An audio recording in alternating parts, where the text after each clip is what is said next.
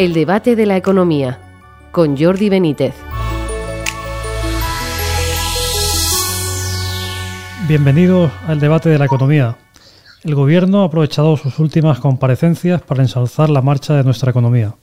Entre otros aspectos resaltan que crecemos más que otros países europeos, que nuestra inflación es más baja, no que crece menos, que el empleo va muy bien como consecuencia de la reforma laboral de Yolanda Díaz.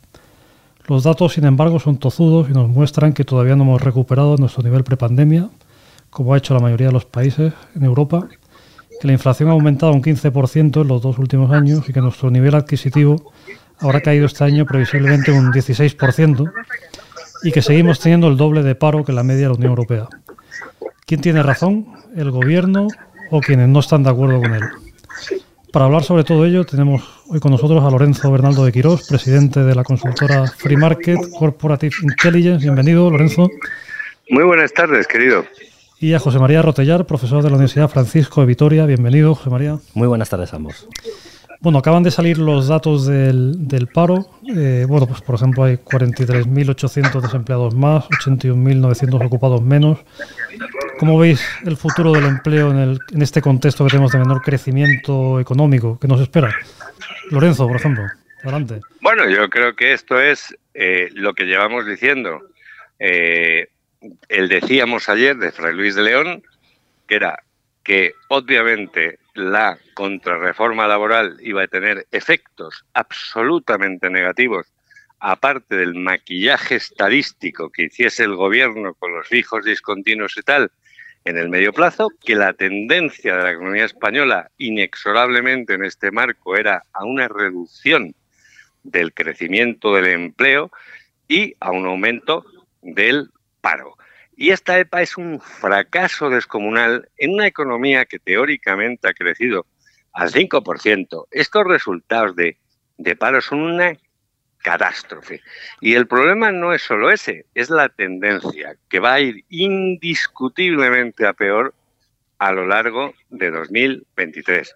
El propio Fondo Monetario Internacional, que el gobierno, con la el incomprensible silencio de la oposición, eh, ha celebrado como un triunfo, te establece un escenario de paro y de empleo del 2023 al 2025 que es estremecedor.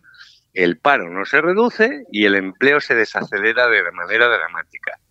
Entonces, yo creo que estamos en eso. Yo no sé lo que pensará José María, pero en la situación es muy grave. Se ha acabado la falsa fiesta de los fuegos artificiales. José María.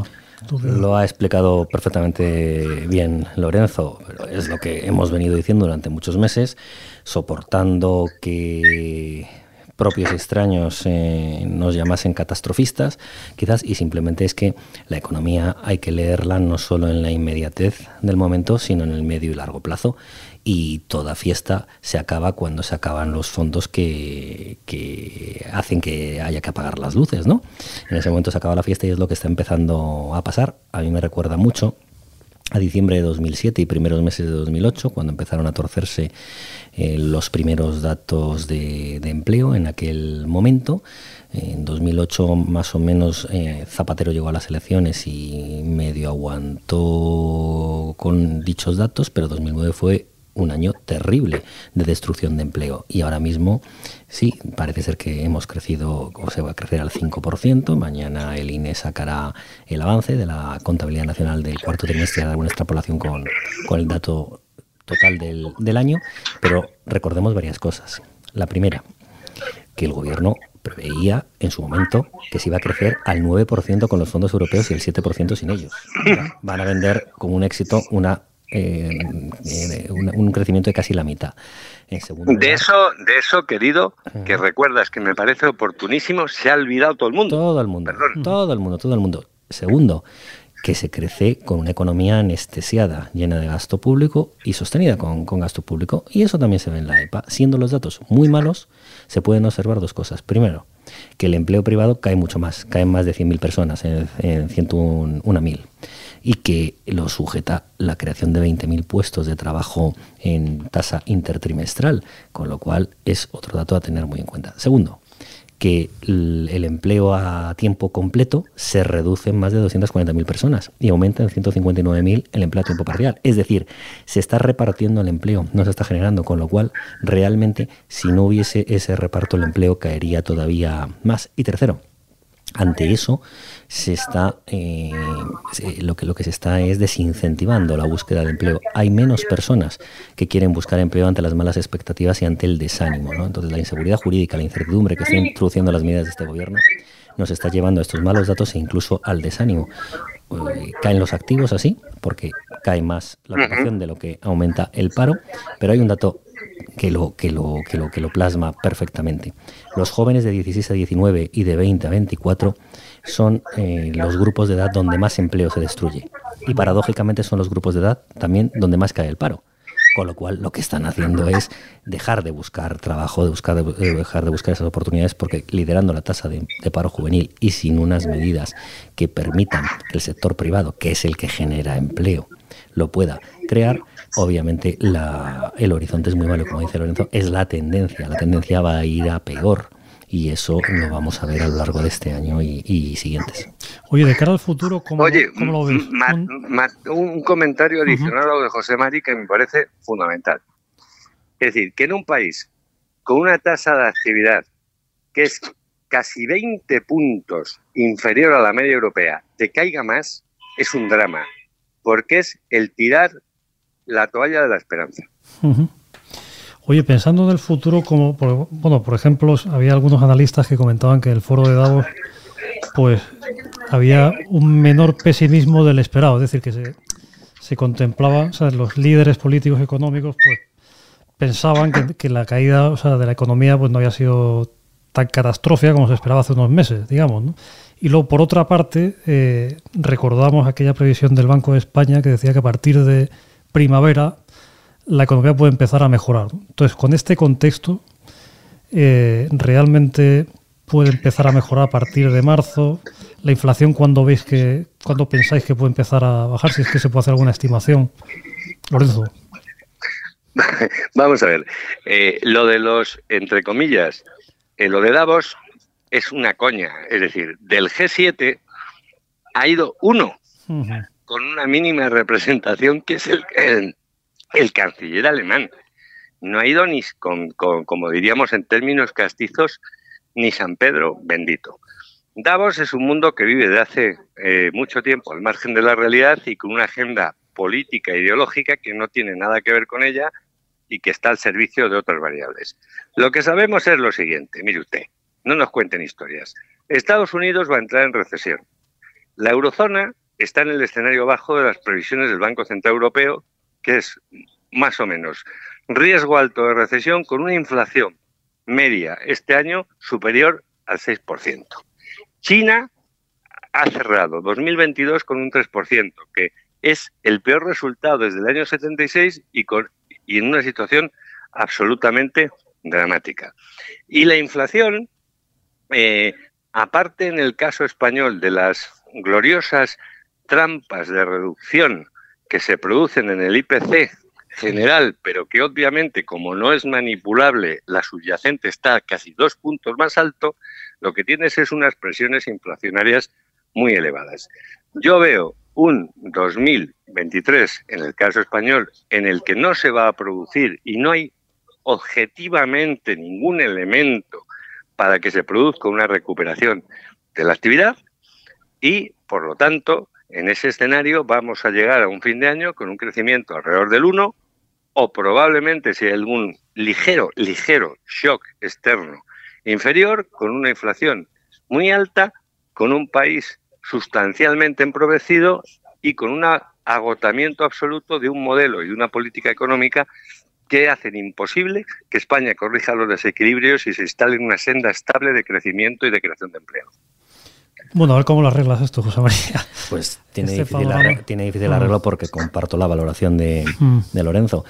Eh, aquí muchas personas han dicho durante mucho tiempo, mm, por ejemplo, tanto Alan Greenspan como Bernanke, su sucesor, hablaron entonces del aterrizaje suave. Ya sabemos cómo fue aquella crisis.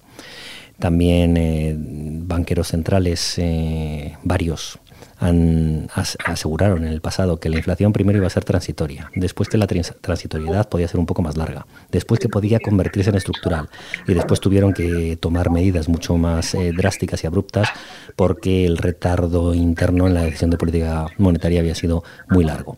¿Qué ha sucedido? Que se ha insertado en toda la cadena de valor y ahora mismo tenemos ya una inflación mucho más estructural con la subyacente superando al índice general, que no es que haya bajado, simplemente como se compara esta, eh, estadísticamente en tasa interanual con el, con, con el mes del año anterior, que ya era muy alta, la, eh, parece que se, que se modera, pero no es así. Y una subyacente disparada, y no digamos eso en un índice bien creado, pero con la cesta, con la que no deja de ser una cesta artificial, si uno va a comprar cualquier cosa se da cuenta que los precios han subido muchísimo más.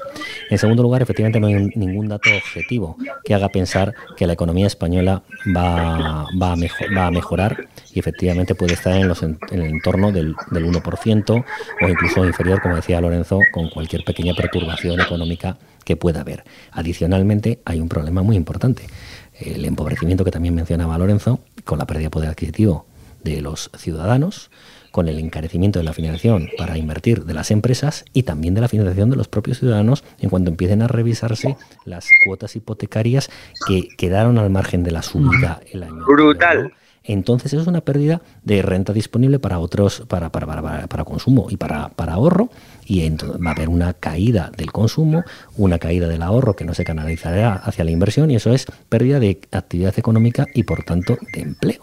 Entonces, yo creo que es que es que es que son cuentas muy sencillas, son son habas contadas, ¿no? Como se dice coloquialmente y más pronto que tarde empezaremos a ver esos efectos.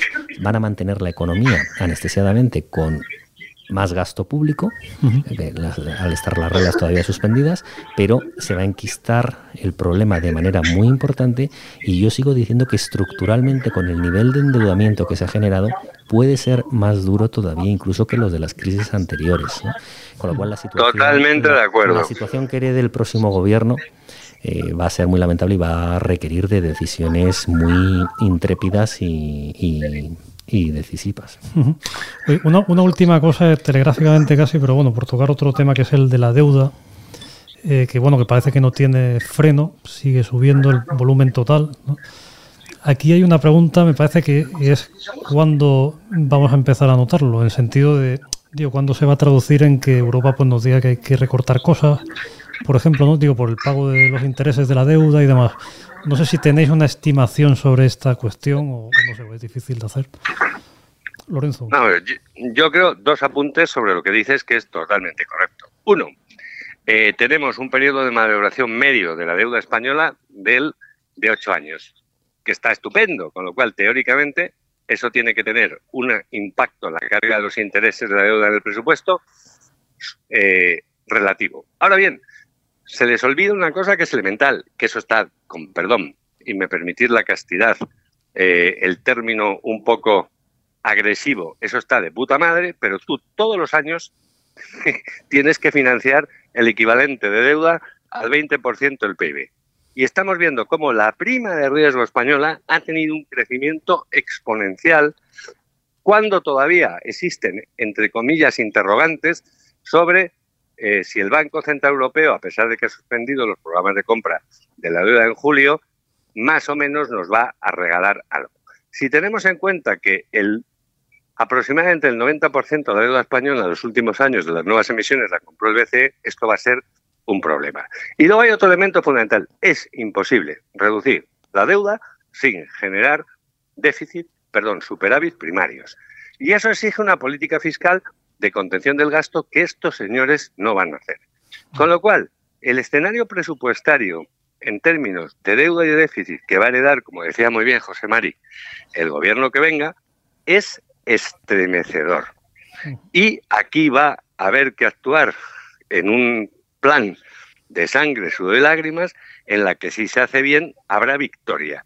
Y si se hace mal, como en mi opinión se hizo en el proceso y en el periodo 2012-2014, nos vamos a ver enfrentados a una situación muy grave. La última reflexión, José María, nos vamos. El endeudamiento es un problema muy importante, efectivamente. Lo primero es conseguir superávit primario y no se consigue. No hablemos ya de, superávit eh, presupuestario sin haber alcanzado el primario eh, está todavía mucho más lejano. Y mientras eso no suceda, no se reduce la deuda en valores absolutos. Se puede jugar con el crecimiento del PIB, pero el PIB también va a, va a minorarse. Cuando deje de comprar, ya vimos cuando anunció en junio el Banco Central que dejaba de comprar bonos soberanos, tuvo que convocar en cuatro días un consejo extraordinario para decir que iba a sacar una herramienta antifragmentación, porque sí iba la, la, prima de riesgo de, España y de Italia. la, dificultad para financiarlo va a ser muy grande. Efectivamente, el Tesoro lo ha hecho bien alargando la, vida, la vida media, pero como decía Lorenzo, cada año hay endeudamiento neto porque hay endeudamiento nuevo.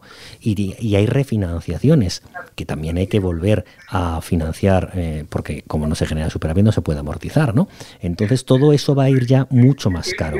Y eso puede tener una carga de la deuda muy importante, pero podría llegar a ser miles de millones de euros en el capítulo 3 que habrá que drenar de otros, de otros capítulos, porque volverán las reglas de estabilidad y habrá que cumplir con, la estabilidad presupuestaria. Entonces, eh, el escenario es muy malo. Por eso digo que la situación yo creo que va a ser todavía peor siendo las otras eh, horribles. Pues imaginemos, año 96 quebrada la seguridad social y muchas otras cuestiones también eh, muy complicadas. Y en el año 2012, bueno, pues tres o cuatro puntos de déficit en el cajón, sorpresivamente, y una, una economía muerta que llegó a más de 6 millones de, de parados, ¿no? Pues aquí, con esta cantidad ingente de gasto público y la deuda en unos niveles que no se conocía porcentualmente desde hace 100 años, nos encontramos con, un problema de unas dimensiones que va a ser muy difícil de vencer y por eso las decisiones han de tomarse rápido en cuanto se conforme el gobierno y han de ser decisiones muy intrépidas en la medida de efectivamente eliminar todo el gasto que no sea necesario, volver a la senda de estabilidad e intentar estimular la economía con seguridad jurídica, dando certidumbre, agilizándola y en la medida de lo posible disminuyendo la carga tributaria. Muy bien, bueno, pues hemos llegado al final. Muchas gracias a Lorenzo, Bernardo de Quirós, José María Rotellar y a ustedes por seguirnos y les esperamos en una próxima edición del debate de la economía.